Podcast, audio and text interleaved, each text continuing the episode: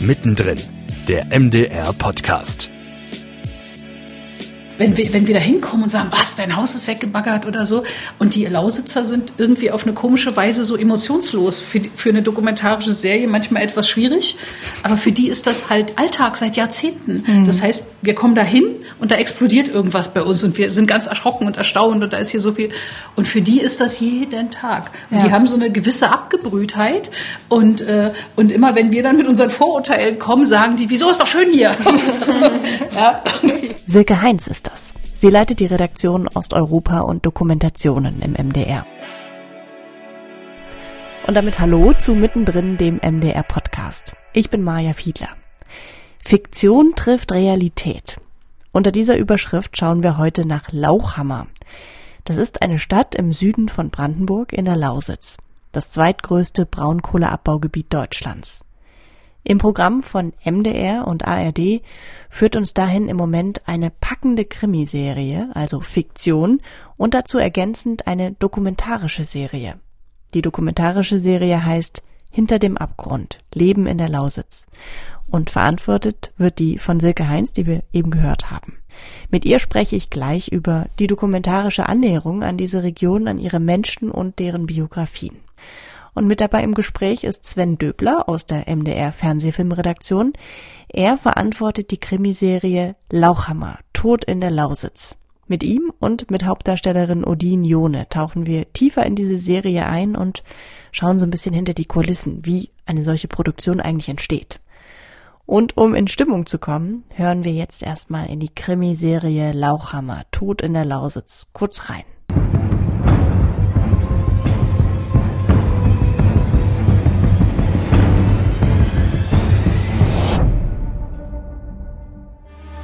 Gibt immer die, die sich alles nehmen. Und die, die alles verlieren.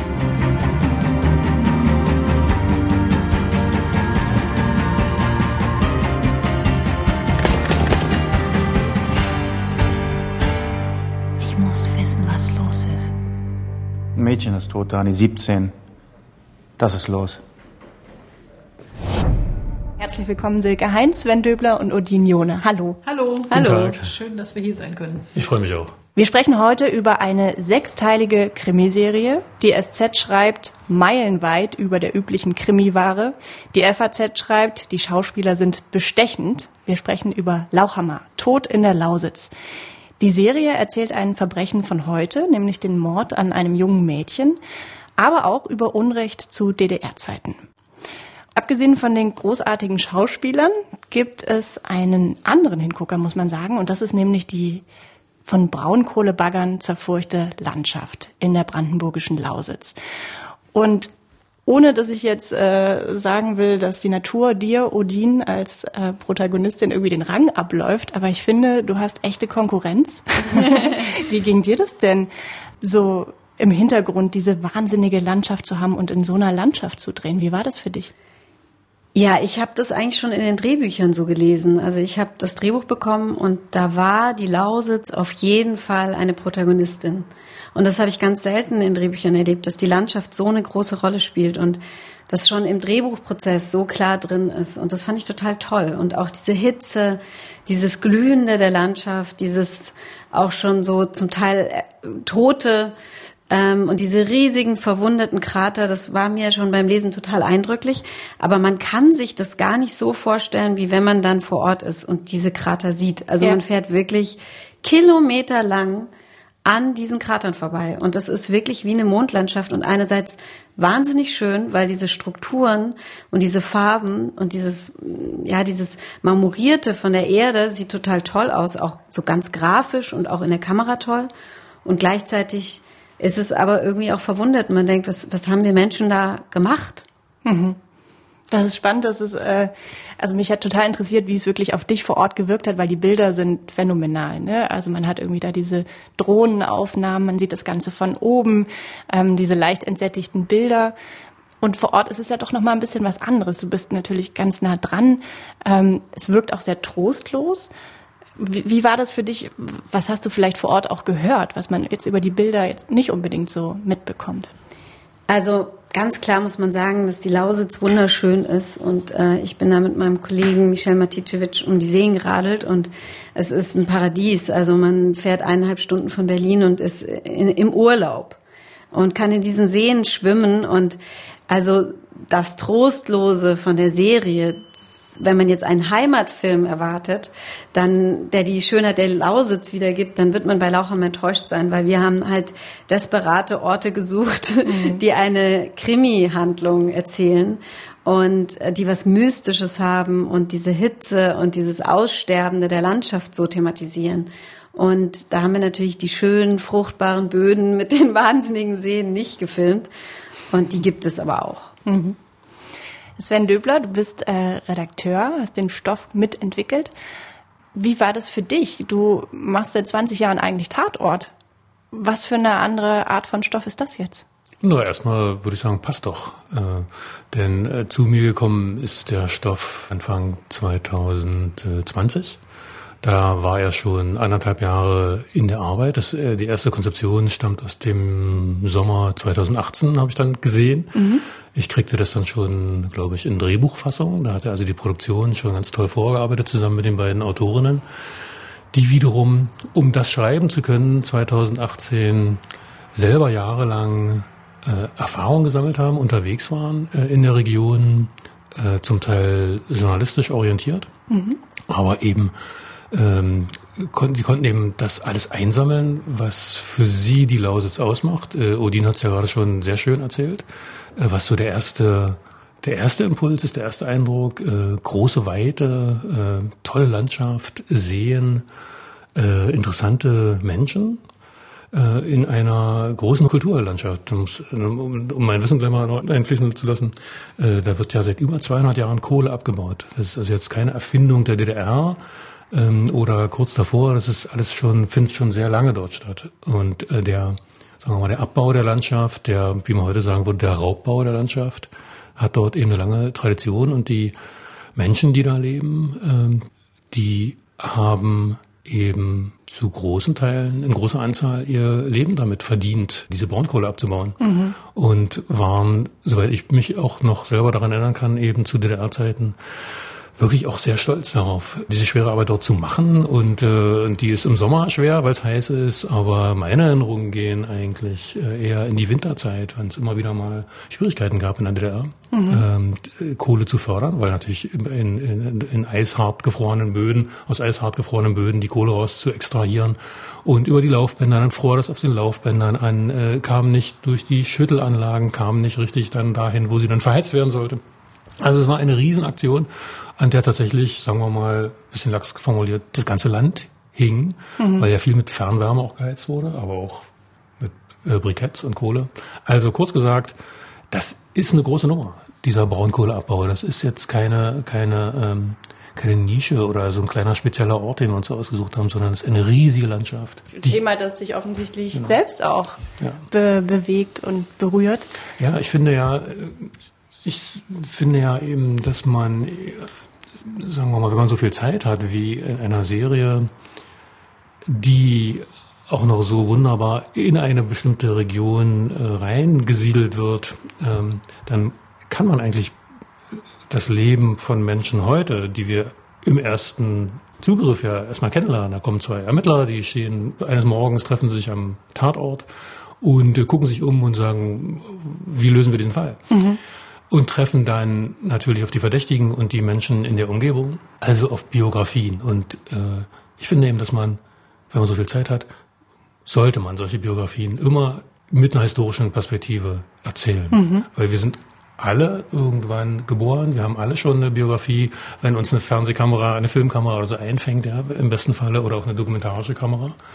Und äh, das, was wir sind, erzählt sich meistens aus dem, was wir erlebt haben. Und deswegen war ich so glücklich, als die beiden Autorinnen eben diese Konzeption und die ersten Bücher vorgestellt haben, in denen sich eine große Tiefe, ein großes äh, Wissen, eine große Kenntnis über die Vorgänge mindestens seit Mitte der 80er Jahre in dieser Landschaft eben schon gefunden hat. Das fand ich ganz toll und sehr beeindruckend. Hat man selten. Das ist ja auch ein riesiges Themenspektrum. Ich meine, es sind sechs Teile. Ne? Es ist auch äh, bedeutend länger, als wenn du jetzt irgendwie einen Tatort äh, machst. Das äh, viel mehr Platz und Raum, um auch große, komplexe Stoffe äh, zu verhandeln. Und da kommt jetzt Naturaktivismus, da kommt Crystal Meth, da kommt DDR-Unrecht, äh, da kommt äh, Braunkohleabbau, all das kommt irgendwie zur Sprache. Ganz, ganz viele Themen. Silke Heinz, jetzt würde ich dich gerne mit ins Boot holen. Du bist ja verantwortlich eigentlich für Dokumentation. Man kann sich schon vorstellen, was deine Rolle da drin war. Ich meine, es ist ein fiktiver Stoff, der aber unheimlich äh, in der Region und thematisch hier verwurzelt ist, auch in der Geschichte. Aber was war deine Rolle?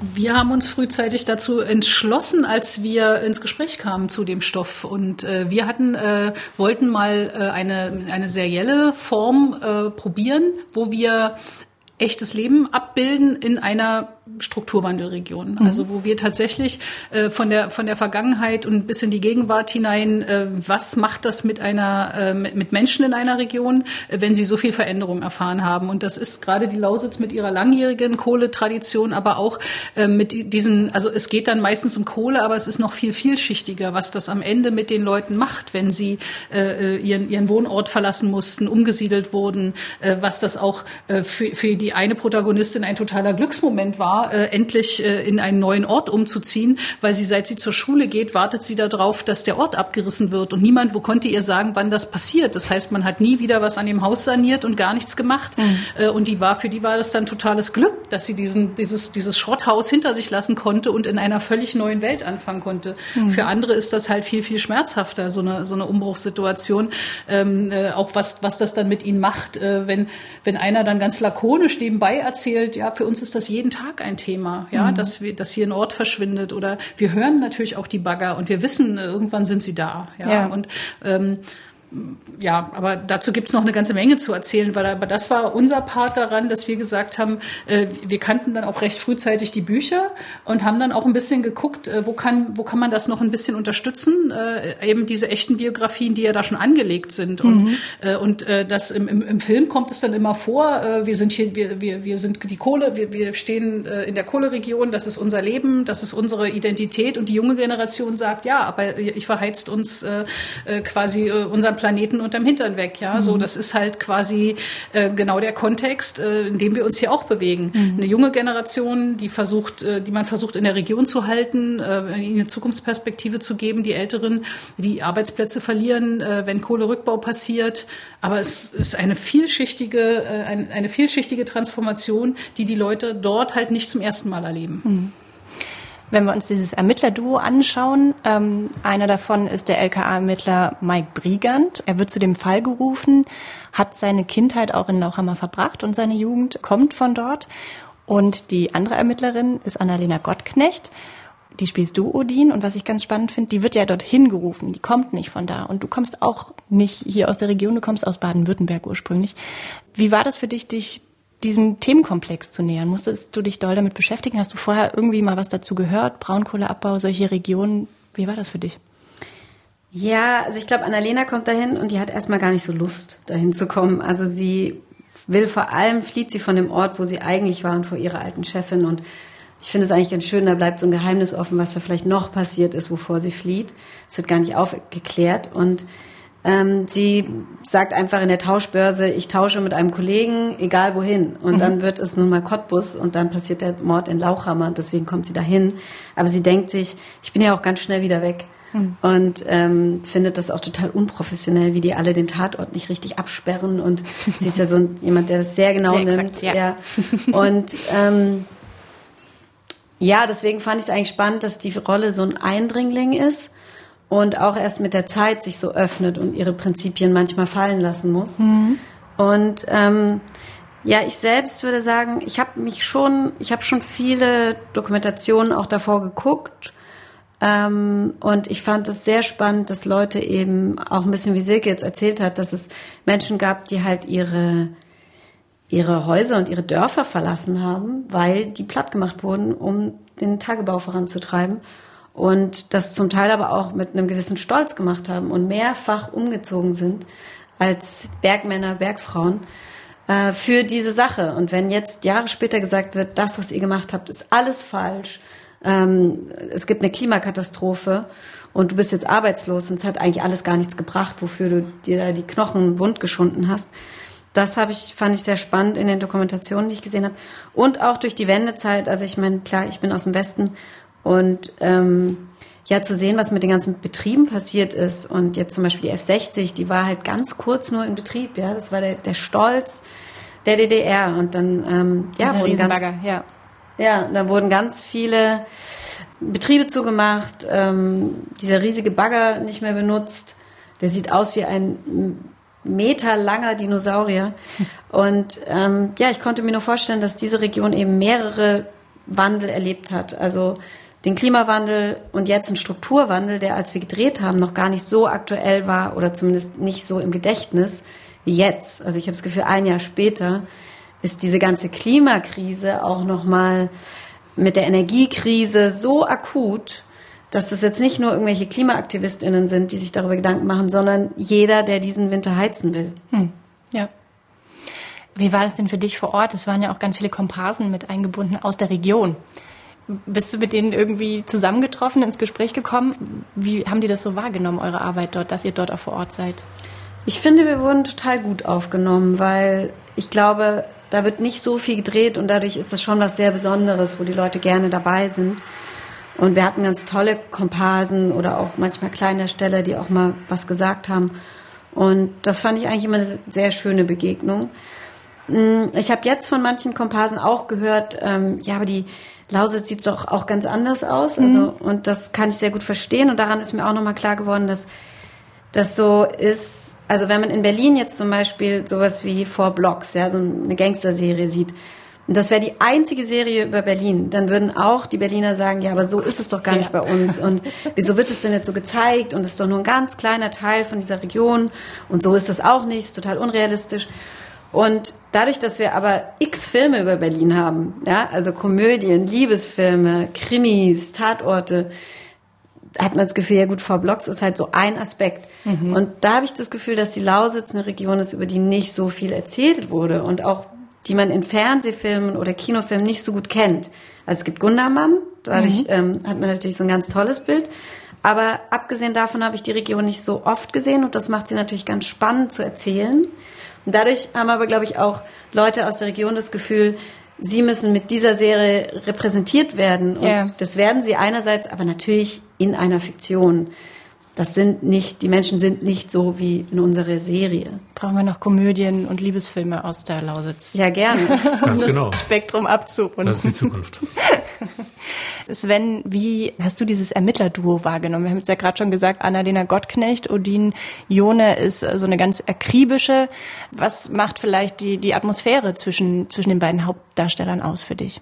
Ich finde, dass es über die sechs Teile eine ganz tolle Annäherung gibt, die äh, erstmal den Abstand natürlich voraussetzt äh, zwischen den beiden. Die beiden Figuren haben ja sehr unterschiedliche, ja, eben Biografien. Von der, von der dazukommenden äh, Annalena weiß man wenig, man erfährt ein wenig mehr.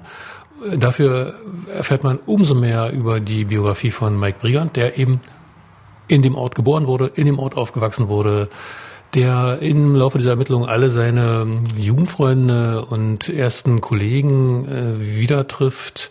Ähm, der ist nämlich äh, Sohn einer Polizistenfamilie. Sein Vater ist Polizist, sein Bruder war äh, bis zu Wendezeiten auch Polizist. Er selber wurde Polizist. Das hat also ein bestimmtes äh, Ethos, eine bestimmte Sicht auf die Dinge, aber eben auch eine große Verwurzeltheit und äh, auch Verwickeltheit. Und ähm, das ergibt ein riesiges, äh, wie soll man sagen, so eine Blackbox, äh, in die die, in die die Annalena Gottknecht da reingucken muss oder versuchen muss, sich da zu orientieren. Mit diesem Kerl als Kollegen, mit diesem Mann, Mann, den Michel äh, Matitschewitsch super spielen, spielt und spielen kann. Äh, und an dem sie sich eine Weile abarbeitet. Und das ist sehr, äh, nicht nur spannend, sondern auch äh, lustig, wie ich finde. Das, es gibt schöne Humorpunkte und eine schöne Reibung. Also ich gucke den beiden sehr gerne zu, wie die sich dann irgendwann in Folge drei mal das erste Mal so anlächeln, weil der endlich auch versteht, dass natürlich auch äh, Annalena Gottknecht nicht nur so eine so ein Roboter ist, so ein Arbeitsroboter, sondern sondern so ganz eigene Auffassung hat. Und das macht mir sehr große Freude. Silke, hast du irgendeine Lieblingsszene in der Serie? Na, ich finde immer alles, was ich, äh, was ich in echt wiederfinde, mag ich immer am allermeisten. Also ich, es gibt so Zitate, die hätten auch von den, von den echten Menschen sein können in, in, der, in der Reihe und so weiter. Also auch diese, diese biografischen Verkettungen und innerhalb der Familie und, und, und so. Ich mag das total gerne. Und ich finde halt auch, es sind auch coole Sprüche drin hier, so wie mit dem großen Bagger, die, die, die, die, äh, die letzte Investoene irgendwas der deutschen Einheit und so. Das kann man so nachempfinden. Wir haben halt auch einen Kohlearbeiter, der dann da drauf sitzt. Also ich glaube, es ist ein anderer Bagger, aber der, der ist, der fährt noch. Aber es, man kann sich das so richtig gut vorstellen. Und der sitzt dann da und sagt, ja, ich, ich bagger das hier weg, solange wir es brauchen. Und wenn wir es nicht mehr brauchen, dann, ja, dann macht hier was anderes. Und wenn wir, wir haben halt auch dann so ähm, äh, einen Bürgermeister, der halt immer, immer durch die Landschaft fährt. Der fährt in allen vier Teilen immer nur und erzählt immer, hier waren Obstplantagen und hier war das und so. Naja, und jetzt, ja, das haben wir der Energiewirtschaft geopfert. Aber eigentlich sieht's auch jetzt schön aus. Und dann ist eine Dame, die da so eine Naturschützerin, die durch den Wald läuft und sagt äh, äh irgendwie immer, was hier inzwischen alles, oh, hier gibt's schon wieder Moos, guckt mal, sagt nach 30 Jahren gibt's hier wieder Moos und so, ja. Und das ist alles was, was man was man was man ja mit hat bei den bei den bei den Menschen irgendwie so. Und das ist in, also das gibt so viele Parallelen weil das die Leute alle empfinden. Also das steckt in jedem der äh, also in jeder Rolle äh, des Films halt auch mit drin mit allen Menschen die da sind. Und äh, was ich daran bemerkenswert finde ist auch dass es für sie wenn wir wenn wir da hinkommen und sagen was dein Haus ist weggebaggert oder so und die Lausitzer sind irgendwie auf eine komische Weise so emotionslos. Für für eine dokumentarische Serie manchmal etwas schwierig. Aber für die ist das halt Alltag seit Jahrzehnten. Mhm. Das heißt, wir kommen da hin und da explodiert irgendwas bei uns und wir sind ganz erschrocken und erstaunt und da ist hier so viel. Und für die ist das jeden Tag. Und ja. die haben so eine gewisse Abgebrühtheit und, äh, und immer wenn wir dann mit unseren Vorurteilen kommen, sagen die, wieso ist doch schön hier? ja, und das ist, also ich finde das eine ganz spannende Gemengelage und ich finde, das ist eine gute, also eine gute Fläche äh, für die Fiktion, weil das genau das macht. Also das ist das Missverständnis zwischen den Kommissaren, das ist äh, der, der, der, die, die Mutter äh, und, und, und die Kinder und die, die Enkelin und, äh, und Mutter und so weiter so, äh, da ist so eine, da ist so eine Wucht und so eine Kraft drin, weil es gibt für diese, für diese Region keine einfachen Antworten. Es gibt das einfach nicht. Hm. Ja, das ist, ähm, wenn du mich auch fragen würdest, Unbedingt. nach meiner Eigentlich hätte ich die Frage dir auch gestellt, weil das ist so ein spannendes Zusammentreffen redaktionell aus Doku und Fiktion. Meine Lieblingsszene ist ähm, ein, im Grunde ein Monolog, nämlich genau der Monolog der Großmutter von der Tochter des Ermittlers, äh, die ihr ganz stolz erklärt, wie das damals war bei ihrer Hochzeit. Alles in weiß, äh, mit Brauthäubchen, allem drum und dran. Und äh, als sie die Sachen äh, draußen von der Wäsche genommen hat, um sie morgens anzuziehen, war alles schwarz, weil wie jeden Tag natürlich ja Kohlestaub sich draufgelegt hat. Und wie sie dann Mühe hatte, das irgendwie alles abzuputzen und überhaupt den ganzen, der ganze Hochzeitstag war eben letztlich wieder irgendwie, hatte auch was mit Kohlestaub zu tun. Und sie erzählt es aber so stolz, dass man sah, sieht, wie sie sich darüber freut, was das für ein toller Tag war. Und das ist ein Widerspruch, den niemand auflösen kann. Also wir können den heute nicht auflösen. Das ist totaler Quatsch äh, zu sagen, das war ganz furchtbar. Ja. Und heute ist es ganz toll oder übermorgen wird's ganz toll.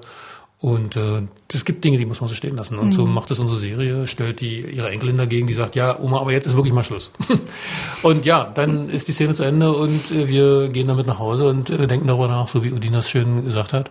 Äh, am Ende landet dieses Thema dieser Serie, ist ja nur ein Nebenthema, äh, bei uns allen auf dem Tisch. Und wir äh, müssen uns jeden Tag entscheiden, wie wir damit umgehen wollen, welche Haltung wir haben und welche Entscheidungen wir treffen wollen.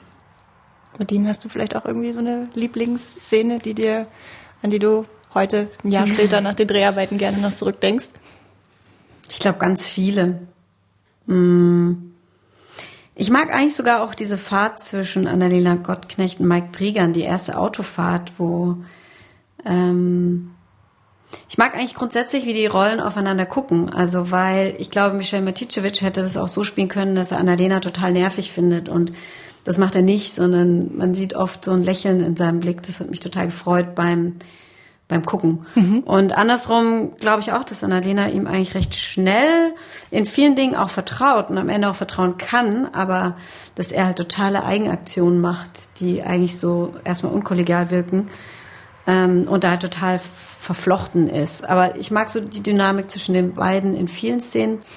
Ich mag grundsätzlich, dass die diese ganzen Themen so recht un, also recht wertfrei am Ende stehen. Also es gibt nicht die einen, die recht haben und die anderen, die falsch liegen.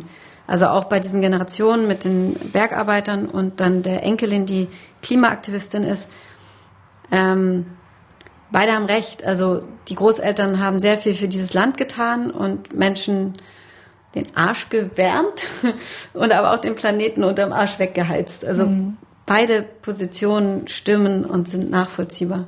Das ist ja auch so eine riesige Herausforderung, wenn man solche Stoffe verhandelt, dass man eben nicht mit der Moralkeule irgendwie schwingt.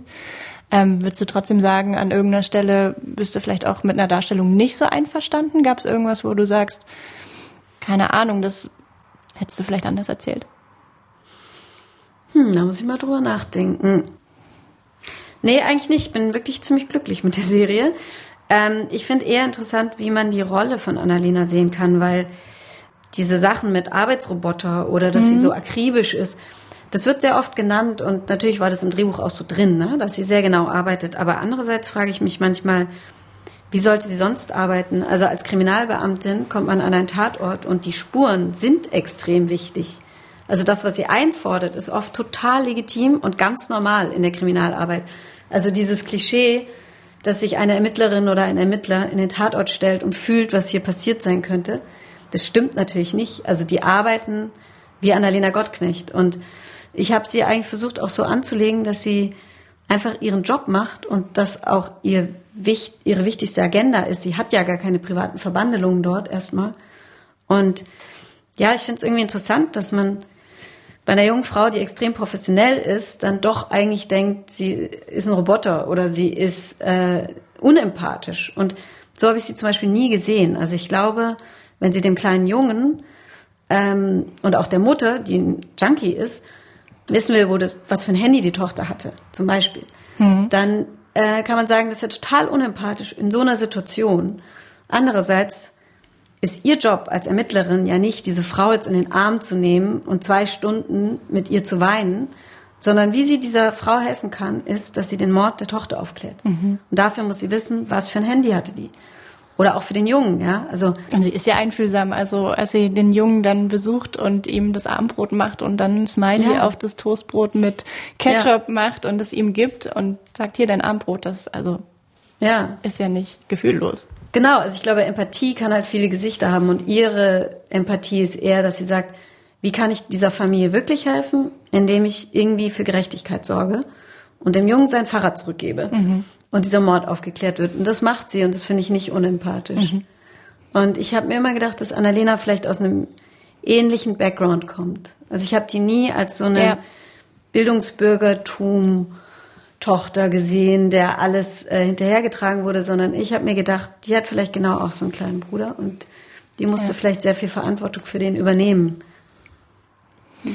Wenn wir jetzt nochmal auf die Produktion gucken, das ist ja ein Zusammenspiel von RBB, Arte und der ARD Digito. Ähm, wie war die Zusammenarbeit?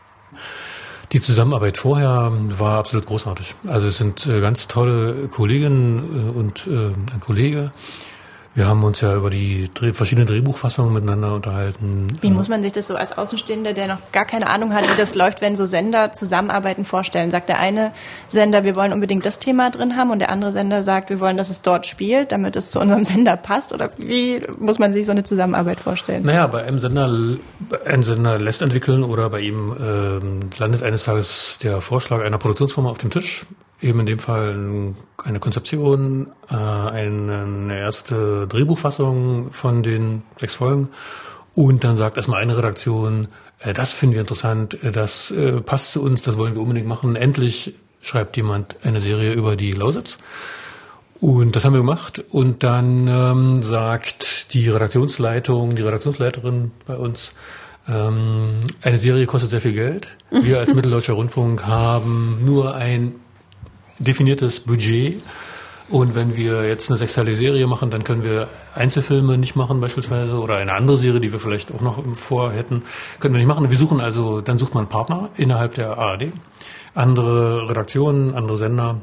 Und das ist mit dieser Serie wahnsinnig schnell gelungen.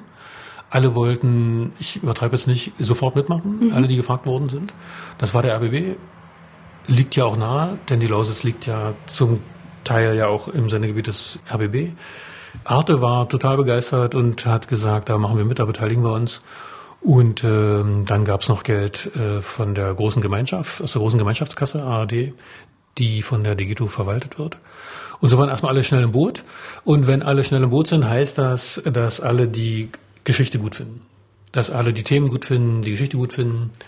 Und dann gibt es eben die einbringende Anstalt, das sind dann wir gewesen, sind es immer noch. Ähm, wir haben dann die Federführung und ähm, da muss sich also ein Redakteur oder eine Redakteurin da besonders intensiv drum kümmern. Das äh, war dann meine Rolle. Und dann trifft man sich in regelmäßigen Abständen zu äh, und die Bücher werden weiterentwickelt, weil jeder mal sagt, das findet er besonders gut oder besonders spannend oder da findet er, da ist noch Bedarf, da müsste man noch in die Tiefe gehen oder in die Breite. Und äh, so geht das so durch zwei, drei, vier Drehbuchfassungen und dann ist es irgendwann fertig. Und das ging super glatt. Weil eben diese Serie so eine, so eine klare Ausrichtung hat, so eine klare Idee hat. Ähm, vielleicht kann man noch aus dem Nähkästchen erzählen, dass eben dieses Thema der, der Klima, ähm, sagen wir mal, Aktivisten, ja. das kam in der Tat erst während der Drehbuchentwicklung dann dazu. Mhm.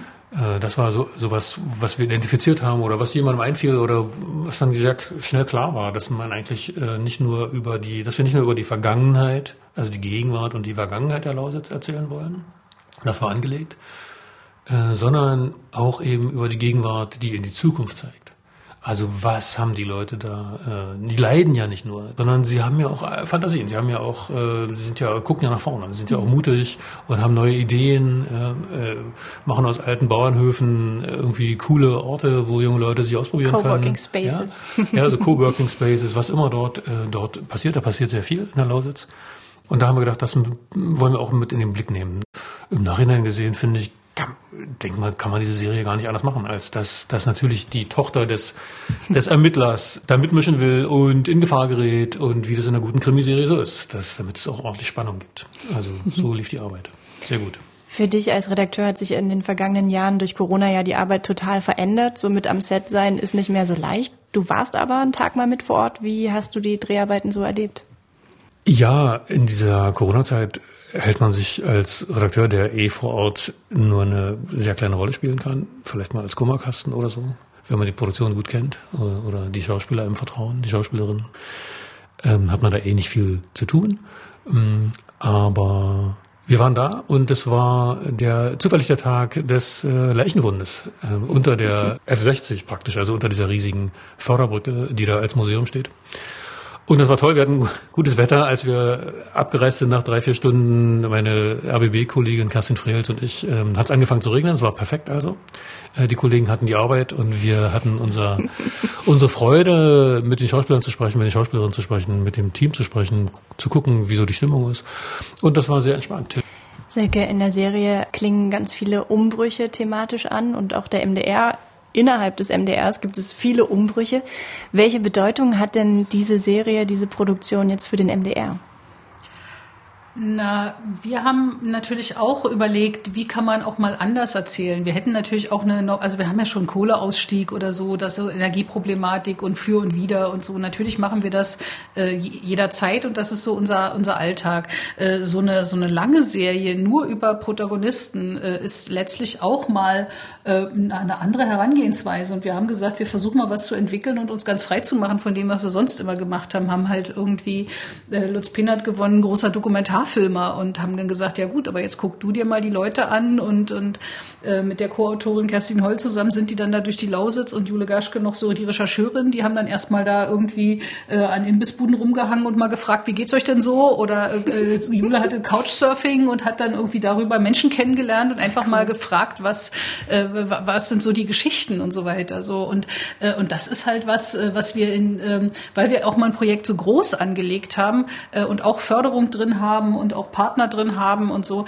Dadurch hat man einfach auch mal äh, äh auch mal so ein bisschen mehr Volumen, um so eine Recherche äh, im, im, im Vorfeld zu machen, also sehr sehr breit anzulegen und jetzt nicht einfach schon vorgefertigt hinzufahren und zu sagen, hier, das mhm. kommt drin vor, das mhm. machen wir jetzt mal so, sondern genau genau so ein bisschen einfach sich mal auch mal fallen zu lassen und zu gucken, so interessant interessante Leute zu finden. Oder jemand sagt da, ja, da musst du aber dahin oder guck mal dort noch und so. Und das ist auch für den MDR ein bisschen ungewöhnliches Arbeiten. So, das kannst du nur mit, äh, mit, mit Partnern machen machen, irgendwie auch ein bisschen größer anlegen, äh, wie das dann am Ende äh, irgendwie ausgeht. Also man lernt auch viel dabei, was dann funktioniert und was nicht. Also wie zum Beispiel dann, ähm, dass die Geschichte total spannend ist und dann sitzt einer vor dir, für den ist die gar nichts Besonderes. also, also dann hast du einen Und Protagonist schlecht. oder erzählt sie halt nicht.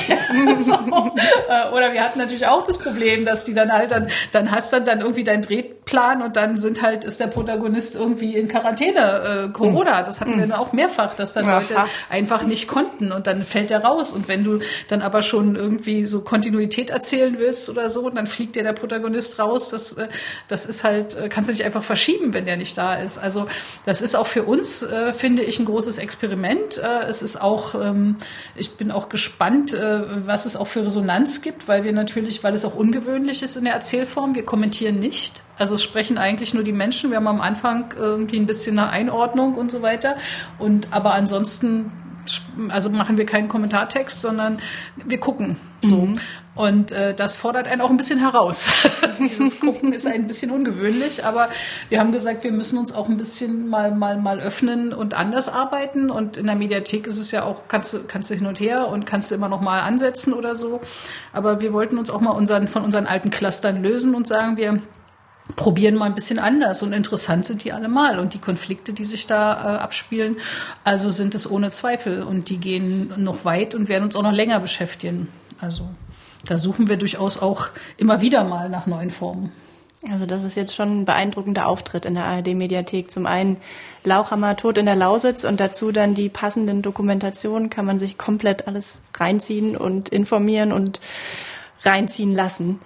Ähm, in der Serie ist es so, dass der letzte Satz fällt, ähm, dass Mike Brigand zu Annalena Gottknecht sagt, man sieht sich.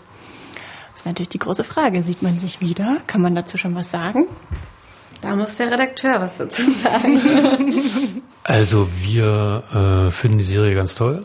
Die Zusammenarbeit mit der Firma war ähm, hervorragend und äh, wie es immer nach den Serien ist, guckt man, äh, kann es etwas geben, das die erste Staffel noch toppt.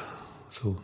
Und da, glaube ich, ist die Produktionsfirma vermutlich schon auf der Suche äh, nach Ideen, die Autorinnen vermutlich auch. Und ähm, es gibt immer Nachgespräche und Auswertungen und äh, gemeinsame Fantasien. Das wird auch hier stattfinden.